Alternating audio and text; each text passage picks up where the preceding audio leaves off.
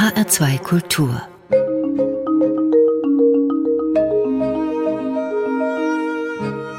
Doppelkopf am Tisch mit Klaus Wagenbach, äh, Verleger, Gründer des Wagenbach Verlages, Kafka-Forscher.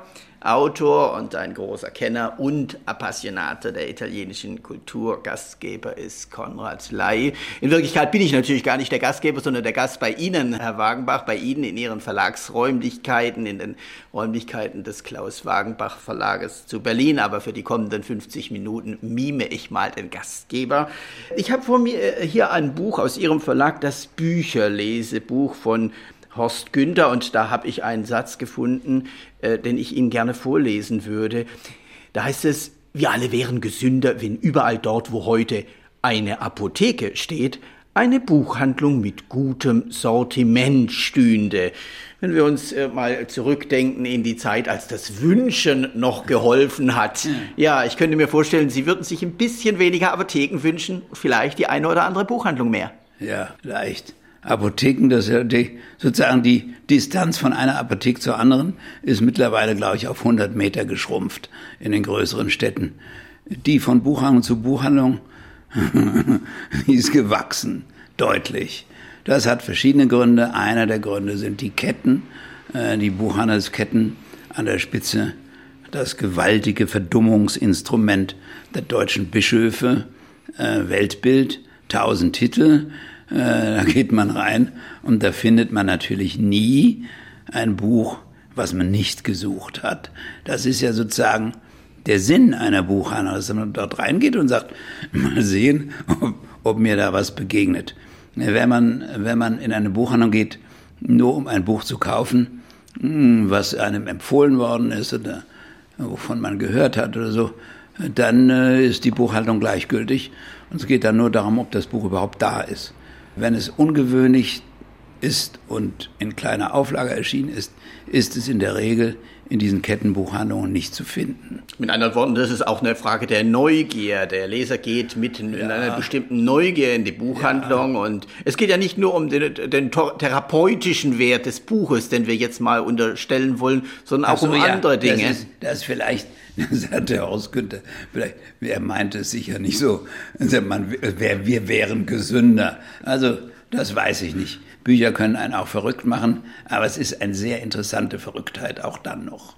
Herr Wangenbach, Sie sind 1930 geboren. Nach dem Abitur 1949 begannen Sie eine Lehre bei Surkamp. Später haben Sie bei S. Fischer in Frankfurt gearbeitet. Sie haben dann studiert und promoviert, promoviert über Kafka. Wann stießen Sie eigentlich das erste Mal auf Kafka? Und was faszinierte Sie daran? Das kann ich Ihnen genau sagen. Das war, da war ich Lehrling im, in einem Verlag, der den seltsamen Namen Surkamp vormals S. Fischer, also 1950. Und äh, der äh, Herstellungsleiter Fritz Hirschmann hat mir ein Buch gegeben und gesagt, Bub, schätzt das mal. Und dann habe ich angefangen, das zu schätzen. Das heißt, man zählt dann die Buchstaben und da stand, jemand musste Josef K. verleumdet haben. Äh, ich hatte sowas noch nie gelesen, weil nach dem Krieg, unmittelbar nach dem Krieg, war man ja scharf auf die Amerikaner natürlich. Sir Roy und Hemingway, Faulkner, äh, aber auch auf die Immigrationsliteratur, die große Anna Seeger. So, das kam alles in diesen riesigen Zeitungsformat, äh, erschien das. Und das war mein Lesefutter. So, das war Re-Education. Ja, ja, das war so. Also, äh, dann kommt dieser, sollte ein deutscher Autor sein. Das kam mir sehr merkwürdig vor. Und dann habe ich äh, das Buch, durfte man nicht, habe ich Buch mit nach Hause genommen, gelesen. Dann habe ich alles andere von diesem seltsamen Autor gelesen. Und es tat sich eine seltsame Welt auf, nämlich lauter fantastische Figuren. Also Menschen als Käfer und redende Affen und singende Mäuse. Es war wirklich eine sehr seltsame Welt in einem außerordentlich schönen Deutsch. Das war, das hat mich fasziniert. Das Deutsch von Kafka ist eines der schönsten, die man neben Kleist und Büchner haben kann. Also ich war ganz fasziniert und dann habe ich äh, gefragt wie man so fragt als junger Mann, Mensch, fragt man, wie ist es denn dem wohl ergangen? Also wenn man, wenn man sich zum Beispiel verliebt in jemanden, und, dann fragt man ihn auch irgendwann, sag mal, wo kommst denn du her und, äh, und was war mit deinen Eltern und hast du Geschwister und so, äh, fragte ich auch. Ein großer Teil dieser Fragen konnte ich mir nicht beantworten, weil da gab es nur eine einzige Biografie, die von Max Brod, dem engen Freund von Kafka, aber das war eine Freundesbiografie eine Prophetenbiografie. Max Brod hielt ja Kafka für eine Art Propheten, was auch seine negativen Konsequenzen hatte und äh, war eben hat über alle Fragen, viele Fragen, die ich da hatte, hat, gab dieses Buch keine Antwort. Also fing ich an, das zu studieren, bin herumgereist, was damals sehr schwierig war, Tschechoslowakei, Israel, die lebten ja alle noch. Nichts war ja wir sind ja sehr viel weiter entfernt von meinem Buch, was dann 57 erschienen ist, als das Buch von Kafkas Tod. Also es war ja noch die viele Zeugen lebten noch. Hugo Bergmann lebte noch, Max Brod lebte noch natürlich, Felix Welsch lebte noch. Also überwiegend in Israel, aber auch in Tschechoslowakei gab es noch Verwandte, Bekannte, Überlebende. Das war dann meine Tätigkeit, Feldforschung. Und, und an dieser Forschung haben Sie über Jahre, Jahrzehnte ja, ja, festgehalten, bis heute. Bis heute. immer noch Jäger und Sammler. Ja, und Sie haben dann etwa auch Fotografien gesammelt, ja. äh, haben einen großen Bildband, ich glaube in den 80er Jahren herausgebracht, über 83. Kafka, 83 herausgebracht. Und wusste ich natürlich früher als die Journalisten, ja, konnte ordentlich mich vorbereiten. Ja, ja, Sie haben ja lange Zeit äh, dazu gehabt, ja. Ja, einiges ist Kafkaesk. Auch die Rezeption Kafkas in Deutschland ist vielleicht Kafkaesk. Ja, freilich. Freilich, die war sehr merkwürdig. Also, die, ich rede jetzt von den 50er Jahren. Die 50er Jahre, wenn wir Herrn Schirmacher, Herrn Matusek und anderen seltsamen Figuren folgen, müssen ja etwas ganz Tolles gewesen sein. Die wollen ja auch, die wollen ja hier die Deutungsmacht äh, plötzlich und die über die 50er und 60er Jahre wiedergewinnen. Alles Quatsch. Wer sie gekannt hat, die 50er Jahre, der hat einen üblen Geschmack im Mund. Den habe ich bis heute. Denn, nur um das mal am Fall Kafka zu zeigen, Kafka war natürlich ein, ein, ein, ein seltsamer Fall, der Fall eines deutschen Autors, der als berühmter Autor in das Land seiner Sprache zurückkam, in dem er unbekannt war. Kafka kam als, besonders in Frankreich und Amerika, hochgerühmter und längst bekannter übersetzter Autor zurück in das Land seiner Sprache, wo er verboten war. Und erst 1950 fing, das heißt sozusagen nach 20 Jahren äh, Verbot oder fast 20 Jahren, fing also eine Rezeption an. Und die sah dann so aus. Erstens war er Jude, das war natürlich günstig, sozusagen für alle Exkulpationsrituale der 50er Jahre. Äh, zweitens war er seltsam unrealistisch, in, Anf in sehr in Anführungszeichen. Denn als solcher war er ja beschlagnahmt worden von den französischen Surrealisten und von, äh, von Sartre und äh, Dings als Existenzialist, als Surrealist. Ja. Also so. Und das fanden die deutschen Professoren wunderbar. Es kam nämlich noch eine Theorie dazu, nämlich die Theorie der werkimmanenten Interpretation. Also das Werk ist heilig, die Biografie ist unwichtig. Eine extreme, aus der Schweiz kommende Theorie, die fanden die deutschen Professoren hervorragend. Weil man Nämlich, sich nicht mit der Realität man musste nicht, muss. Die waren alle, sozusagen, die waren alle braun gewesen oder viele, ne? Viele, sehr viele Germanisten. Und die fanden das ganz toll, nicht? je brauner, je werkimmanenter. Die sind wunderbar herrlich. Wir brauchen sie nicht immer diese ekligen Realien, denen sie zuvor zu sehr nachgegangen waren, äh, nachgegeben hatten. Äh, da brauchen wir uns jetzt nicht drum zu kümmern. Also die 50er Jahre haben eine Kafka-Rezeption erlebt, in der ich sozusagen in diese, dieses Buch schreiben musste. Die war erfüllt vom Nominosen und vom Prophetischen, von ne, der Utopie Kafkas. Also es war wirklich eine Nebelwerfergesellschaft allererster Güte. Sie arbeiteten dann bis 1964 beim S. Fischer Verlag, der wurde dann von Holzbrink übernommen. Ja, ja und dann wurde dieser junge linke Mann, der Sie damals waren, ja. gefeuert. Ja. Und Sie Links haben, bin ich heute noch, jung ja, bin ich nicht mehr. Jung vielleicht dass da keine Irrtümer, dass da keine Irrtümer ja. vorkommen. Jedenfalls die Reaktion war, dass Sie ein stehendes Gewerbe ja, an, angemeldet hatten, äh, mit dem großen Vorteil, dass Sie nun ihre Meinungen auf eigenes Risiko ja. äh, vertreten ja. durften. Ja, was Sehr waren denn die Ausgangsbedingungen? Zunächst mal eine Wiese, die Sie von meinem Vater geschenkt bekommen haben. Ja, im Hochtaunus. Wir sind, wir arbeiten für den Hessischen Rundfunk, wenn ich es richtig Ja, sehe. natürlich. Ja. Also wollen wir das betonen. Im Hochtaunus, wo Wiese denn? Im, in Oberreifenberg. Ach, in Oberreifenberg. Eine wunderschöne Wiese. Wiese. eine ja. Wiese, die hatte mein Vater, der Landrat im Main-Taunus-Kreis war, er hatte die irgendwann erworben und hat sie mir geschenkt. Hab gesagt, weil, weil ich hatte kein Geld, mein Vater hatte kein Geld, also habe ich diese Wiese versilbern dürfen und bin damit nach Berlin gegangen. Es kam für mich nur Berlin in Frage, weil ich damals die Idee hatte, einen Ost-West-Verlag zu machen. Wir sind im Jahre 1964, das heißt drei Jahre nach der Mauer. Alle haben gesagt, er ist verrückt geworden. Die Mauer war wirklich noch frisch verputzt. Und, und äh, was will er da in Berlin? Ich wollte aber, hatte die Idee, einen Ost-West-Verlag zu machen. Ja, und dann wollten Sie noch mit so unbekannten Autoren wie Stefan Hermlin ja. und Wolf Biermann noch ja. nie gehört, wollten ja. Sie da auftreten. Das ist ja merkwürdig. Es war irgendwie, es war schwierig.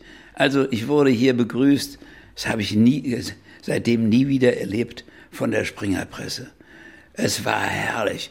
Ein junger Verleger kommt nach Berlin. Alle Verlage gingen ja weg damals aus Westberlin. Ein junger Verleger und es geht aufwärts, hurra! Und so. Dann kam das Programm raus, war natürlich Sense, weil es lauter Linke waren oder seltsame, unbekannte Leute. Also hatte ich den ersten Feind schon eingesammelt, kaum war das Programm da. Dann war, kam das zweite Programm, 65, und da war Biermann dabei. Und das war wieder der falsche, so dass ich plötzlich nach einem Jahr, nach einem einzigen Jahr in Berlin, war ich vom Liebkind aller äh, plötzlich zum Feind aller geworden. Aber das ist doch auch merkwürdig, dass jemand nach Berlin geht und es gar nicht auf die Subventionen abgesehen hat. Geradezu Nein, Kafkaesk ist es Nein, doch. das gehört zur Ehre. Da bin ich Preuße. Bin Ah, da ja geboren. Preuße, Da bin ich geboren. Äh, Hier, wir, wir nehmen keine Zuschüsse. Das war, das war damals, West-Berlin war ja ein einziger Zuschusskaufladen. Grauenhaft. Hier Springer eingeschlossen, nicht? Gerade diejenigen, die einen angriffen, die nahmen dann gerne auch noch Subventionen. Haben wir nicht genommen, haben wir auch nicht gekriegt, nicht gewollt. Äh, Vielleicht was, was ich wollte, war diese Ding. Und da, da war Biermann der Fehler insofern, weil, weil die DDR sagte, wenn Sie Biermann weiterdrucken, dann kriegen Sie eine Lizenzsperre. Habe ich natürlich nicht gemacht, aber ich bekam nicht nur eine Lizenzsperre, sondern ich bekam auch eine Einreisesperre und eine Durchreisesperre. Das heißt, ich konnte hier sieben Jahre lang aus Berlin nur mit dem Flieger raus. War auch wieder ganz lustig, traf man andere Leute im Flieger, war auch nicht so teuer wie heute, äh, äh, weil es ja subventioniert war, aber es war lästig und das und vor allem das Projekt war kaputt. Ne? Naja, auf der anderen Seite, Sie waren ja nach weiterhin ein gesamtdeutscher Verlag. Sie hatten Schwierigkeiten mit der DDR und Schwierigkeiten mit der BRD. Die, Fort war die Schwierigkeiten sind doch gesamtdeutscher Art. Ja, ja, die waren gesamtdeutscher Art, ja. ja. Also Schwierigkeiten, die das sich ist, etwa- Das ist heute ganz anders. Das kann, das habe ich auch bei der Wiedervereinigung habe ich das, ich habe die natürlich genossen, wie viele Berliner, aber, aber es gab wirklich, das hat mich verblüfft, es gab wirklich viele Linke, die gesagt haben, ob das klug ist, ob das gut ist, ob das zu schnell war, sowieso, das gebe ich zu, aber sozusagen das leicht missgünstige habe ich nie teilen können. Ich fand es ein Glücksfall der Geschichte, bin sofort in die Mark Brandenburg gefahren, die ja bekanntlich leicht ähm, zu befahren ist, weil es keine Hügel gibt. Und wenn, dann höchstens zwölf Meter hoch. Also es war ein großer Genuss. Sie haben auch sonst, sind auch sonst auf einigen Widerstand gestoßen. Sie haben ja damals die ersten Gedichte von Erich Fried ja. herausgebracht. Ja, damals das war natürlich, da war es ganz aus mit der Springer Presse oder überhaupt auch mit der Westberliner Presse. Das waren Gedichte über den Vietnamkrieg die niemand drucken wollte. Niemand. Und Vietnam und. Ja, ja, 1966. So kam ich zu einem der liebenswürdigsten, freundlichsten Autoren, die ich jemals erlebt habe. Ein unglaublich angenehmer, freundlicher, kluger Mensch, Erich Fried, der eine Eigen, der sogar eine Eigenschaft hatte, die mir die mir vollkommen fremd ist, nämlich die Feindesliebe. Der, Erich ging, ich habe es mehrfach erlebt, Erich ging auf, richtig auf Feinde. Also zum Beispiel Herrn Neumann, unseren jetzigen Kulturstaatsminister oder wie das Zeug heißt, ähm, der vorher äh, Vorsitzender der CDU in Bremen war und gesagt hat, die Gedichte von Erich Fried muss man verbrennen. Verbrennen, hat er gesagt? Ja. Ja, und zwar ein sehr interessantes Gedicht, nämlich die Anfrage. Das ist ein Gedicht von Erich Fried. Ich fasse es mal kurz zusammen, was die Frage stellt, wenn die heute wieder aktuelle Frage stellt, wenn die jungen Leute, die da den falschen Weg gegangen sind, zu 20 Jahren oder 30 Jahren verurteilt werden, dann stelle ich die Frage, und das konnte er als Emigrant und Jude, dann stelle ich die Frage, wer ist verurteilt worden zu so langer Haft von den Nazis? Das heißt, er hat darauf aufmerksam gemacht, dass die Nazis praktisch Schleier eingeschlossen, praktisch äh, ohne jede Strafe durchgekommen sind. Und die jungen Leute, die in der Tat, da war Erich ganz, das war eine ganz klare Position von ihm, die einen falschen Weg gegangen sind, den den Weg bis hin zu Mördern. Die wurden also auf eine ganz andere Weise, auf diese andere Weise. Und daraufhin sagte, äh, Neumann sagte, dass wir da verbrannt wissen.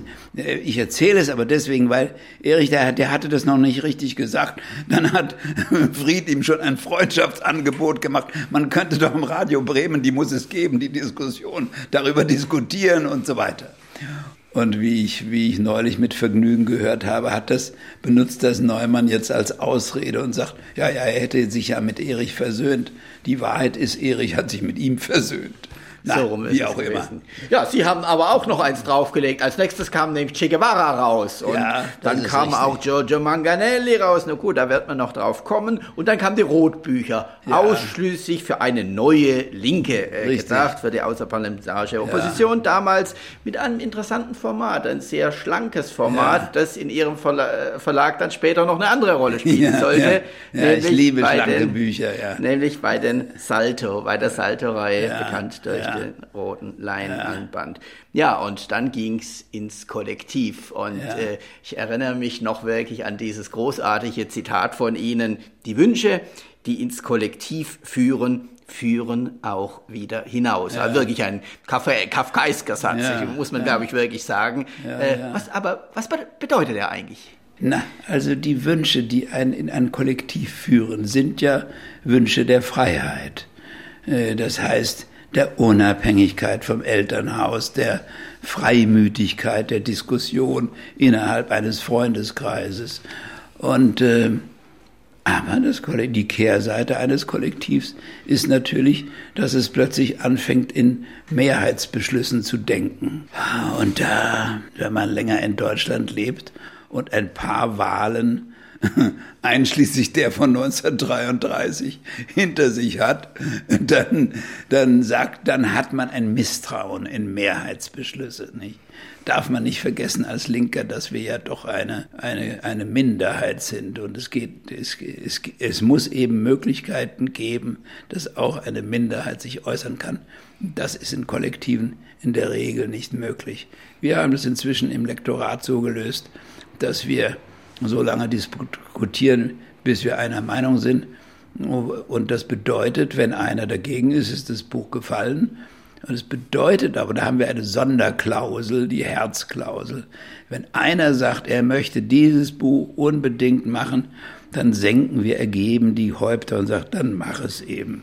Also äh, sozusagen, das ist so ein, ein Versuch, dieses Problem zu äh, irgendwie zu erkennen wenigstens. Mit Großzügigkeit zu umschiffen. ja, ja, sowas. Ja. Also das Lektorat das eignet sich auch schlecht zur ja, Mehrheit. Lektorat äh, geht so, das ist sowieso natürlich jetzt, das war der eigentliche Kernpunkt im Verlag.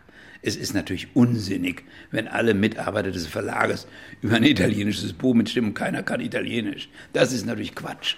Also es muss ein Lektorat geben und das Lektorat muss autonom sein. Das ist ja sozusagen gerade das Problem in großen Verlagen, dass die Lektorate nicht autonom sind, sondern äh, die Betriebswirtschaftler über das Programm entscheiden. Das muss man trennen, glaube ich. Das wurde damals zum Teil anders gesehen, in den mhm. 70er Jahren folgende. Mhm. Es kam ja dann zur Trennung einiger Mitarbeiter. Einige mhm. von ihnen hatten dann den Rotbuch Verlag aufgemacht. Sie haben den Klaus Wagenbach Verlag sozusagen neu gegründet, auch mit einigen wirtschaftlichen Verlusten ja. in der Folge. Ja, und die Schwierigkeiten gingen im Grunde weiter äh, mit Gerichtsprozessen, ja. mit auch äh, Polizeidurchsuchungen äh, des ja. Verlages.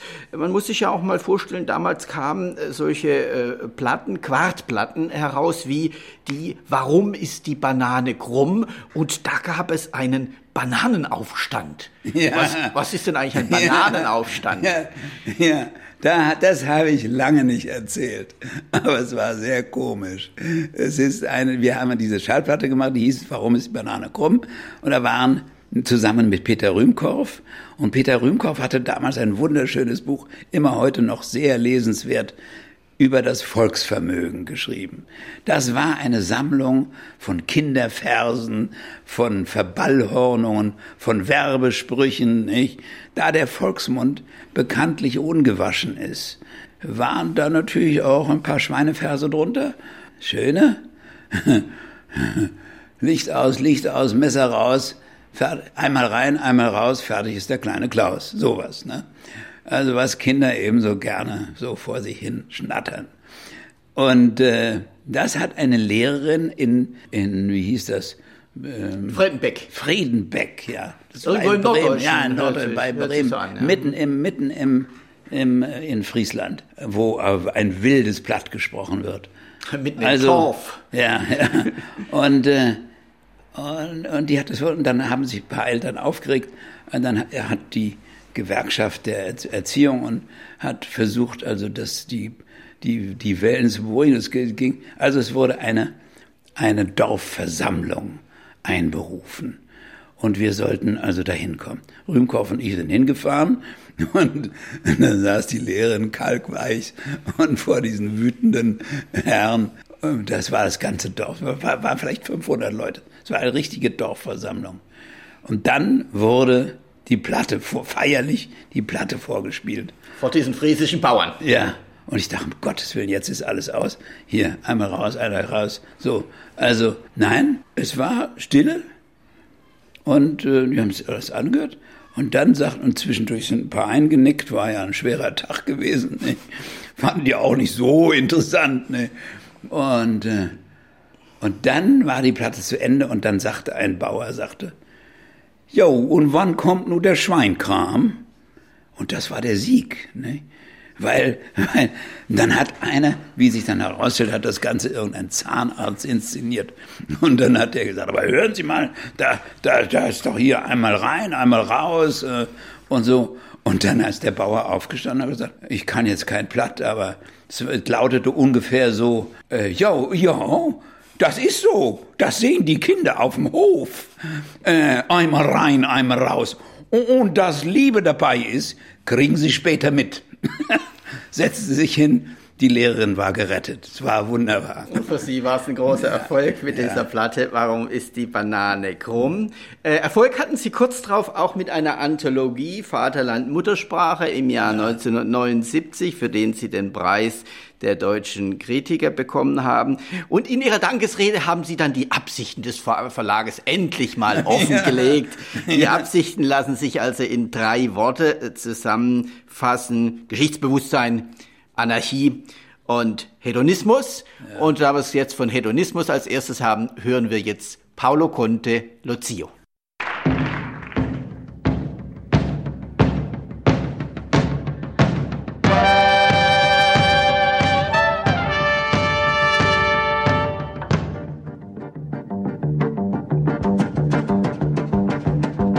China, China, China, come back to my Chinatown. I sing for you, Shoshana. Ah, so memories clown.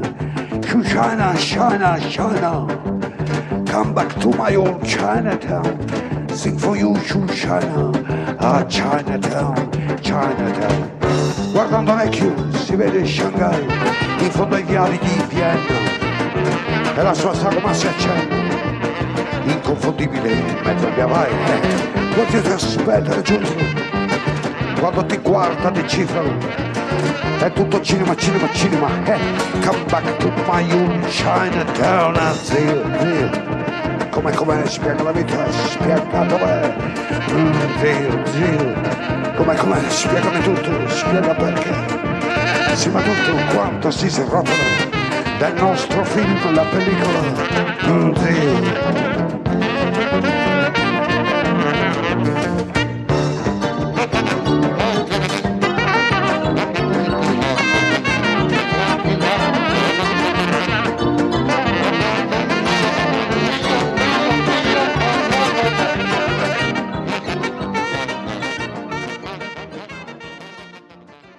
Also, das ist ein Lied, das haben Sie mit Recht herausgesucht, weil es ein Lied ist, ähm, das ist ein Lieblingslied von mir, weil ich es falsch übersetzt habe. Es, ist ein Lied von einem Schuhscheiner, von einem Schuhputzer.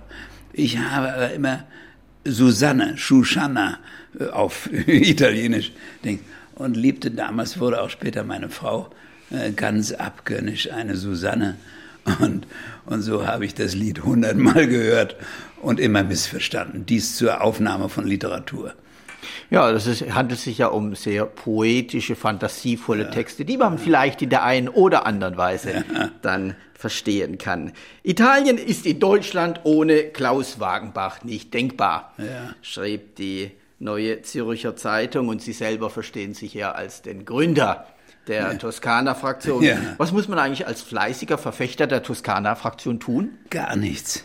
Ich bin sozusagen wie die Jungfrau zum Kind dazu gekommen, weil ich habe, äh, als mein Vater, der mit der Wiese, der Nette, starb, hat er mir in seiner Güte 64.000 Mark hinterlassen. Das war damals noch ordentlich Geld. Und ich habe gesagt, das, das kommt geht nicht in den Verlag.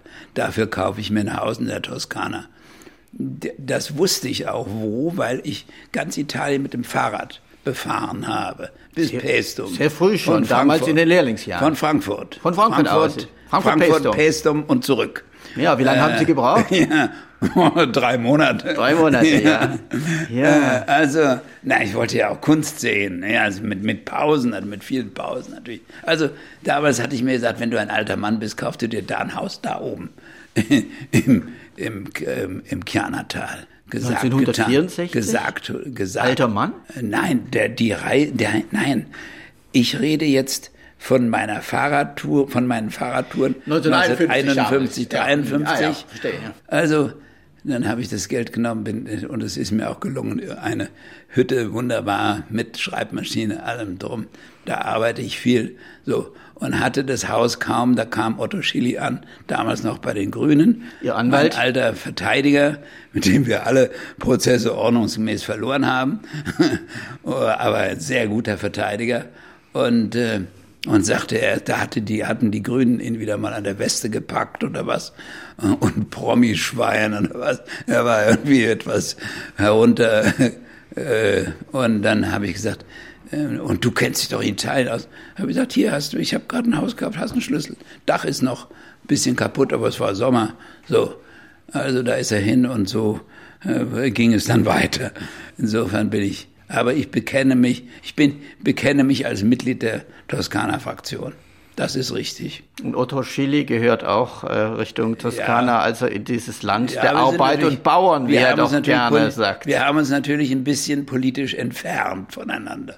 Das, das kommt, das muss auch unter Freunden möglich sein. Habe ich gelernt in möglich sein. Italien. Noch ein Blick zurück ins Jahr 51 zu Ihrer Fahrradtour. Waren denn damals noch die Glühwürmchen äh, äh, zu sehen, Ja, von, denen, äh, von deren Verschwinden natürlich, Pasolini dann später, später Ja, ja, berichtet ja. hat? Ja, ja, selbstverständlich. Die, die gibt's heute übrigens wieder, Gott sei Dank. Irgendetwas ist mit den Pestiziden passiert. äh, man, das ist wie sie natürlich nicht in diesen Mengen. Aber ich habe ja grundsätzlich immer in Heuhaufen übernachtet oder sonst wo. Und dann äh, hört, man- gab, gab es immer nachts gab es die Glühwürmchen und die Esel. diese, diese Eselsschreie. Das war das Eselitalien und das Schweineitalien. Schweine liefen frei rum, schwarz-weiß, wunderbar, waren sehr lustig, unglaublich unterhaltsam. Manchmal bin ich wirklich vor Entzücken vom Rad gestiegen und habe einfach mal eine halbe Stunde diesen Schweinen zugeguckt, was die da so alles machen. Also äh, das war natürlich ein anderes Italien, was untergegangen ist, kann man sehr genau sagen, Mitte der 60er Jahre, genau was, wo Pasolini auch diesen Trennstrich setzt zwischen Italietta, dem alten Italien, und diesem modernisierten Italien, was, wo es keine Esel mehr gibt, keine freilaufenden Schweine, keine Glühwürmchen. Und, äh, Ja, die Freibeuterschriften von Pasolini hatten sie ja 1978 herausgebracht. Das war dann nach und nach ein großer Erfolg geworden, obwohl diese Schriften ja zum Teil doch gegen den linken Zeitgeist standen. Also ich erinnere daran, dass Pasolini ja durchaus sich äh, auf die Seite der Polizisten und gegen die revoltierten Studenten äh, äh, stellte, weil er gesagt hat, es sind die Bauernsöhne, auf deren Es Seite sind- ich bin es und nicht die die, aufsteigenden Das sind die Bürgersöhne. proletarischen Kinder, ja. Sind die Bauernkinder aus Sizilien, das ist heute noch so, der Polizei in Italien. Deswegen werden sie auch bewitzelt. Ne? Da kommen zwei Polizisten, einer kann schreiben, der andere kann lesen, deswegen müssen es zwei sein. Also äh, das ist bis heute noch so. Äh, es sind Proletarierkinder und Bauernkinder.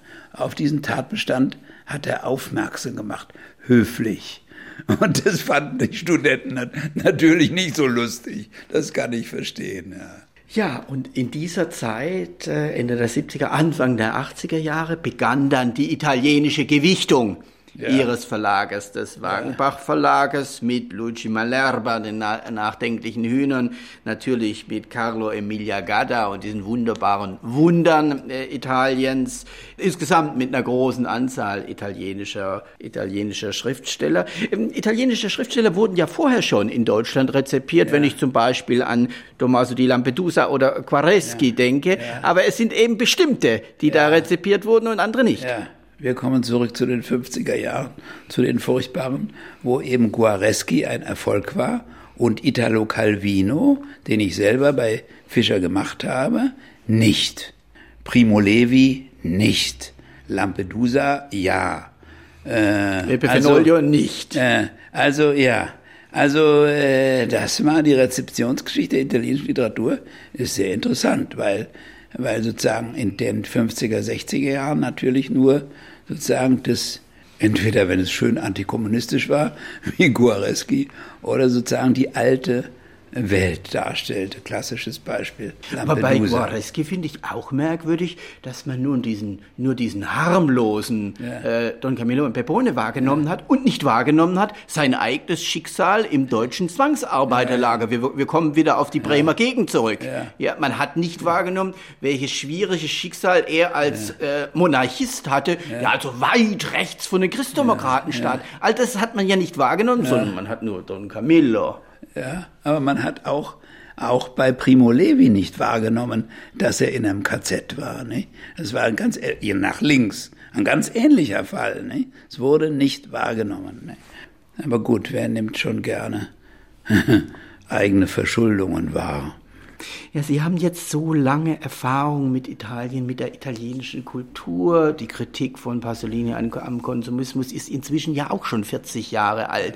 Was meinen Sie denn jetzt, wenn wir die letzten 30 Jahre anschauen? Wie hat sich denn da Italien verändert, Ihrer Ansicht nach? Ich habe auf Bitten hier im Verlag auch mal ein Buch gemacht, das heißt Mein Italien kreuz und quer. Und dann habe ich ein Nachwort geschrieben und, äh, darin und da habe ich daran erinnert, dass man Italien nicht verstehen kann, wenn man nicht begreift das Schicksal einer domestizierten und mit Gewalt unterdrückten Linken. Äh, Italien, wie jeder weiß, äh, hat eine sehr starke Linke, aber eine ohnmächtige Linke gehabt über viele Jahrzehnte. Der Grund ist ein sehr einfacher. 1946 wurde eine Wahl in Italien veranstaltet, Monarchie oder Republik. Äh, die Linke war natürlich für die Republik und die Rechte war für die Monarchie. Die Wahl ging sehr knapp aus. Die Linke hat vielleicht 52 Prozent oder was für die Republik eingesammelt. Die Rechte ungefähr so 47, 8 Prozent.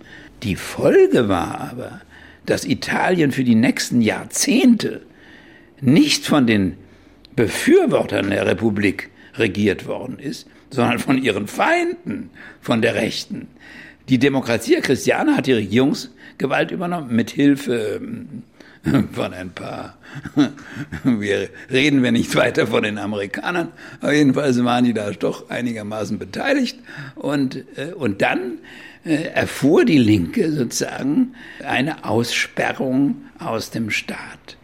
Das war äußerst schädlich für den des Staat. Kalten Krieges. Ja. ja, das Italien war, war, ist genau der richtige Ausdruck. Italien war in einem Korsett, was unter, was einfach nur bedeutete, die Linke darf nicht an die Regierung. Basta. Egal was. Das ist der Grund auch für die unendlich vielen Kabinette und Regierungskrisen in Italien gewesen. Unentwegt. Wenn es nicht wenn es nicht die Kommunisten oder Sozialdemokraten äh, sein durften, dann mussten es die Republikaner sein oder die Monarchisten oder die, Liberal. oder die Liberalen hier, unvergesslich, der Dicke. Also es wurden äh, Parteien zur Regierung herangezogen mit zweieinhalb Prozent oder so, nur weil die Bedingung war, bitte nicht äh, hier die Linke an der Regierung beteiligen. Das war, das ruinierte auch, als es dann doch passierte und die Sozialistische Partei unter Craxi äh, an die Regierung kam, ruinierte das natürlich auch die Linke.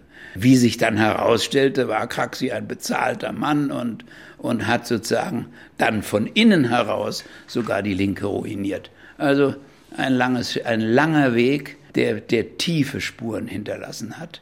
Und wenn man es unter diesem Gesichtspunkt betrachtet, ist Italien ein Land, was gerade zu sich selbst kommt. Also äh, es ist ein komplizierter Fall.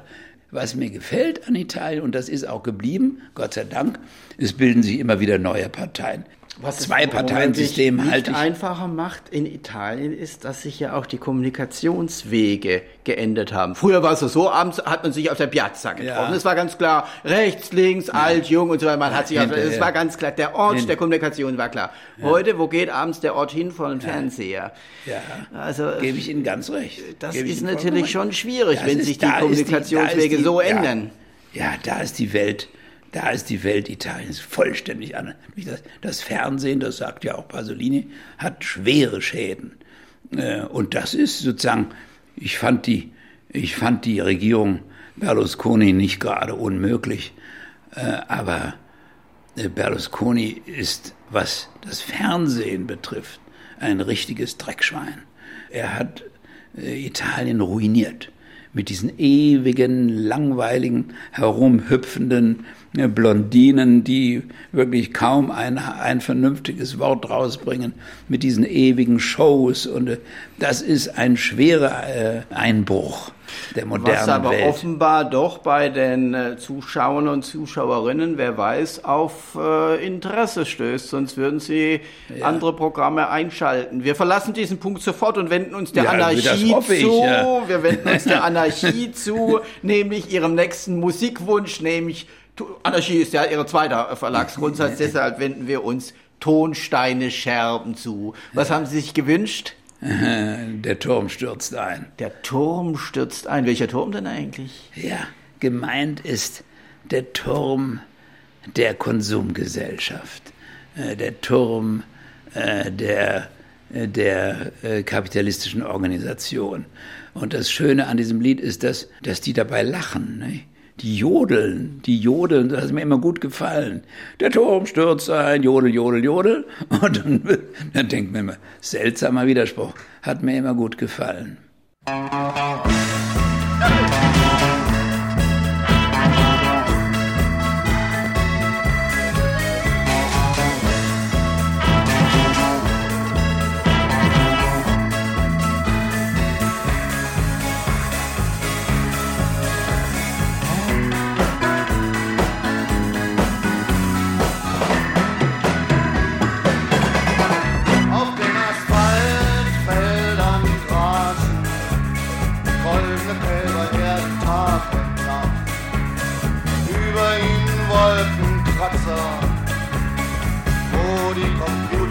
passen. Ach, oh, ist noch Platz für mich oder ein Dach für dich?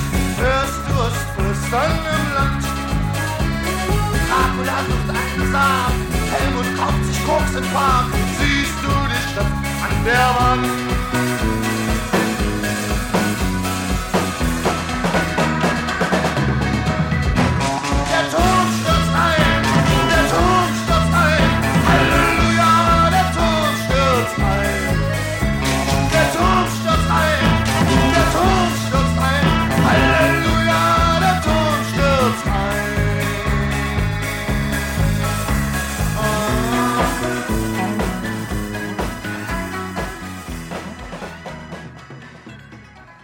Gast im heutigen Doppelkopfgespräch ist der Verleger Professor Klaus Wagenbach. Gastgeber ist Konrad Ley.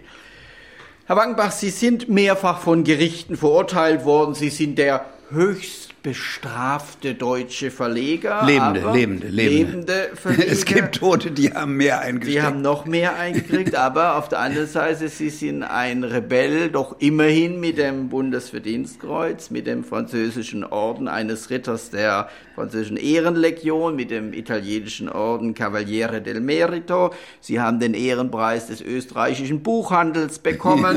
Ja, da kommt ja einiges zusammen. Wie soll man sich denn das jetzt vorstellen? Viel, ein, viel, viel fein, viel eher?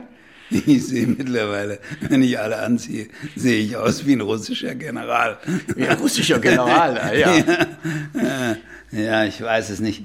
Hört also, gar aber ich kann Ihnen die Geschichte, Ansicht, ich kann Ihnen die Geschichte erzählen. Die Geschichte ist ganz einfach. Die Italiener sind ja sehr höflich und haben mir den ersten Preis gegeben. Einen Preis äh, für deutsch-italienische Verständigung und dann haben sie mir den Kavaliere gegeben und sowas. Und dann muss irgendjemand in der deutschen Botschaft in Rom das gemeldet haben hier und gesagt, da gibt's so einen komischen Deutschen, der kriegt dauernd italienische Preise. Was ist denn eigentlich mit dem? Und dann hat mir Weizsäcker geschrieben, ob ich, es, ob ich das Bundesverdienstkreuz annehmen würde. Daraufhin, ja. Und dann habe ich, da habe ich ihm zurückgeschrieben, von Ihnen ja es, es hätte Bundespräsidenten gegeben, von denen hätte ich nicht angenommen. Und, und das gilt eben leider auch für Kavaliere, weil den hat mir Pertini gegeben. Und Pertini, ah ja, Sandro Pertini, Pertini war ja. ein, ein Präsident, war, war glaube ich der beste Präsident, den Italien jemals hatte. Ein wunderbarer, vollkommen integrer Mann im Widerstand gewesen. Nicht einer von diesen korrupten, seltsamen Leuten, die in vielen italienischen Regierungen Andreotti an der Spitze sich herumtreiben. Äh, also da konnte ich nicht Nein sagen.